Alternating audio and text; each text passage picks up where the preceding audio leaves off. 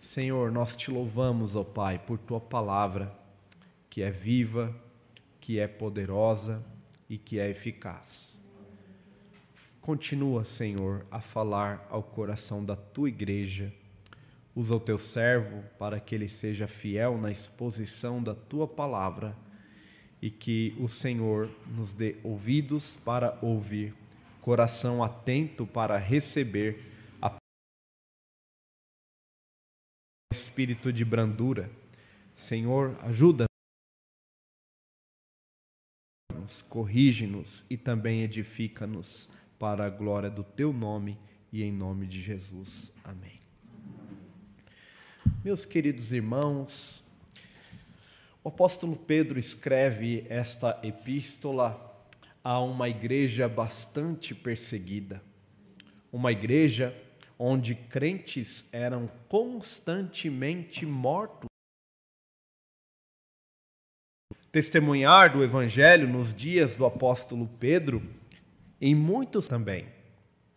O apóstolo Pedro então escreve para incentivar os irmãos acerca da fidelidade para com Deus, vivendo uma vida de santificação, uma vida de consagração, uma vida de dedicação a Deus, ainda que as perseguições fossem duras.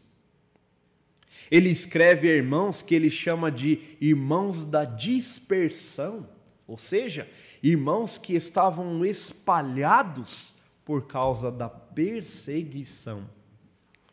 Agora o apóstolo Pedro, ele continua encorajando aqueles crentes e ele os alerta sobre o caráter daqueles que estavam perseguindo os verdadeiros crentes. Veja que no versículo 13 ele diz: Quem vos maltratará se vocês forem zelosos do que é bom? Quem vai perseguir vocês se vocês forem zelosos do que é justo, em outras palavras?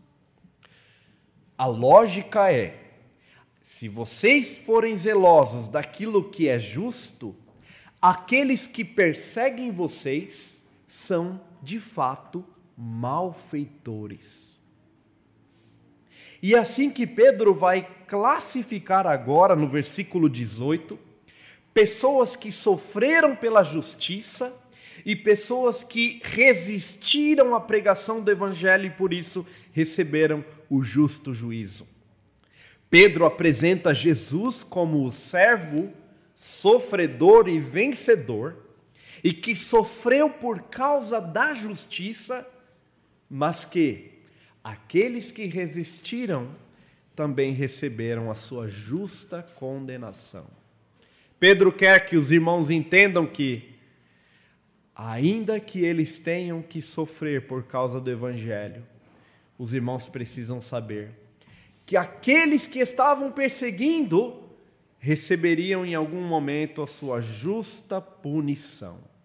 Veja como ele começa descrevendo que Cristo ele sofreu de modo justo. Ele sofreu na verdade, pela justiça, de modo injusto. Cristo, ele sofreu, e Pedro deixa isso claro: Cristo também morreu uma única vez pelos pecados, o justo pelos injustos. Se vocês acham que estão sofrendo por causa da injustiça dos homens, e se vocês acham que isso é injusto diante de Deus, Saibam que Cristo também sofreu por causa da justiça. Cristo também sofreu sem que tivesse uma única culpa. E este sofrimento no qual vocês estão inseridos não deve desanimá-los. Esta é a mensagem de Pedro. O sofrimento de Cristo garantiu a vocês salvação. Veja que no versículo 18 Pedro diz: Ele sofreu para conduzir-vos a Deus morto na carne, mas vivificado no espírito. A ideia é: Jesus sofreu por uma causa justa. E vocês também, veja no versículo 14 esta mesma ideia conectada ao sofrimento de Cristo. Ainda que venhais a sofrer por causa da justiça, vocês são bem-aventurados. Não vos amedronteis, portanto, com as ameaças dos homens ímpios. Não fiquem alarmados, não fiquem.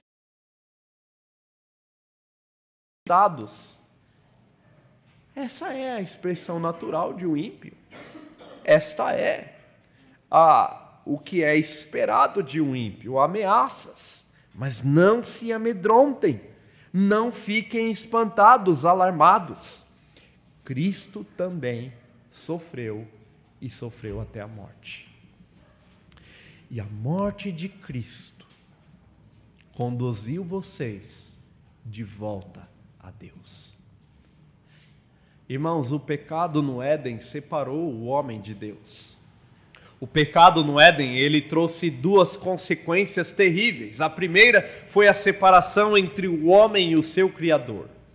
Antes aquela voz doce e suave de Deus, que ao, ao bradar no jardim, trazia consolo, alegria e satisfação ao homem.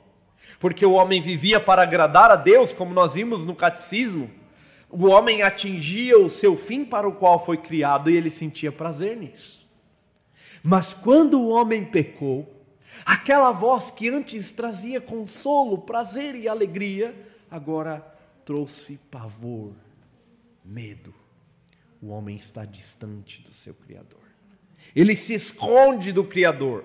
Ele foge do Criador. Ele não quer ver o Criador.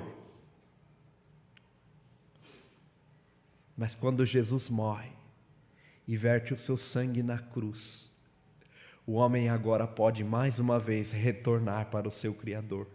O homem agora tem um caminho aberto e a Bíblia chama de o novo e vivo caminho. Hebreus diz que o sangue de Cristo purifica não somente a carne, mas purifica também a nossa consciência para com Deus e nos conduz de volta a Deus. Agora temos o caminho mais uma vez aberto a Deus. nós podemos servir a Deus de modo ousado em Cristo. Podemos ir a Deus de modo ousado, não por causa das nossas obras pessoais, mas por causa de Cristo que verteu o seu sangue na cruz. E Pedro deixa isso claro. A morte de Cristo trouxe um resultado glorioso e vocês foram beneficiados com este resultado. Certamente, Pedro quer que os irmãos entendam que, ainda que eles tenham que morrer por causa do Evangelho, isto é do agrado de Deus. Veja que no versículo 17 ele diz: Se for da vontade de Deus, é melhor que sofrais por praticardes o que é bom do que praticando o que é mal. Por vezes, irmãos, o sofrimento de um crente pode trazer grandes benefícios ao Evangelho, grandes benefícios à obra de Deus. Um pai da igreja, um estudioso da igreja, ele dizia que o sangue dos mártires, o sangue daqueles que morriam por testemunhar o Evangelho, era como semente em boa terra. Era como semente em boa terra que fazia produzir mais e mais e mais. E é isso que Pedro quer que os irmãos entendam. Cristo morreu e vos conduziu a Deus. A morte de Cristo trouxe um grande resultado. Mas Cristo não apenas foi o servo sofredor, ele também é o servo vencedor, juiz e salvador. Veja no versículo 19 a 22. Pedro deixa claro, agora Pedro diz: vocês foram beneficiados com a morte de Cristo. E os ímpios que perseguem vocês, eles receberão a sua justa punição, assim como receberam aqueles que viveram nos dias de Noé. É isso que Pedro vai ensinar aqui. Isso é de grande consolo a nós, porque por vezes somos perseguidos, somos injustiçados, somos ameaçados, somos amedrontados, e em lugares onde a igreja é duramente perseguida, até mortos são os crentes ali. Tem que viver escondidos, não podem sair e proclamar o Evangelho de modo aberto, de modo livre. E caso façam isso, eles são presos e mortos. Qual é o consolo que podemos obter deste texto ao vivermos em ambientes assim? O consolo é: vocês se arrependeram dos seus pecados e vocês receberão e receberam a salvação. Aqueles que perseguem vocês receberão a justa punição no tempo certo. Vejam, irmãos, que ele começa dizendo: Cristo também morreu, e no versículo 19, foi e pregou aos espíritos em prisão, os quais no outro tempo foram desobedientes quanto à longanimidade de Deus aguardavam nos dias de Noé enquanto preparava a arca, na qual poucos, a saber, oito pessoas, foram salvos através da água. Esse texto não é um texto muito simples. Observe bem: Cristo foi e pregou aos espíritos em prisão. Primeiro, nós temos um grande problema. Quando Cristo foi e pregou aos espíritos, em prisão. Segundo, quem são estes espíritos em prisão a quem Cristo pregou? Terceiro, que mensagem Cristo pregou a estes espíritos em prisão? Primeiro, vamos observar quando Cristo pregou aos espíritos em prisão. Observem, irmãos, que ele fala sobre Noé aí no versículo 20, nos dias de Noé. Para que entendamos este texto, precisamos observar outros escritos do mesmo apóstolo, o apóstolo Pedro. Na segunda carta do apóstolo Pedro, capítulo 2, versículo 5, ele diz que Deus não poupou o mundo antigo, mas preservou Noé, pregador da justiça, e mais sete pessoas, quando fez vir o dilúvio sobre o mundo dos ímpios. Veja que Noé, na segunda carta de Pedro, é descrito como o pregador da justiça. Enquanto Noé estava martelando a arca, ele falava: Olha, ímpios, se convertam. Deus vai mandar uma chuva e vai varrer vocês desta terra. Se arrependam. Esta arca que eu estou construindo é para a salvação. Deus me disse que ele vai mandar uma chuva e aqueles que não estiverem nessa arca vão padecer. Esta era a mensagem de Noé. Se arrependam, recebam a mensagem de arrependimento, se voltem para Deus, abandonem os seus pecados. Noé era de fato pregador da justiça. É assim que Pedro descreve. Então, quando Cristo pregou aos espíritos em prisão, nós lemos em 1 Pedro capítulo 1, versículo 10, que o espírito de Cristo ele agia nos homens do Antigo Testamento. E sabemos que Noé está no Antigo Testamento. Então, quando foi que Cristo foi e pregou aos espíritos em prisão? Quando Noé, usado pelo Espírito de Cristo, pregava a mesma mensagem que Cristo pregou no Novo Testamento: arrependei-vos, porque é chegado a vós o reino dos céus. O Espírito de Cristo estava usando Noé, por isso Pedro diz: Cristo no passado pregou aos espíritos que agora estão em prisão. Os espíritos em prisão, então, são aqueles que não se converteram nos dias de Noé e foram varridos da humanidade com o dilúvio. Estes são os espíritos que agora aguardam o juízo final que vem com a pessoa de Cristo nós então não entendemos que Jesus foi ao inferno para pregar. ele não precisava ir lá. O diabo já era um inimigo vencido. Quando Jesus disse: Eu tenho a chave da morte e do inferno, está dizendo: Eu tenho o domínio da morte e do inferno. E sempre tive.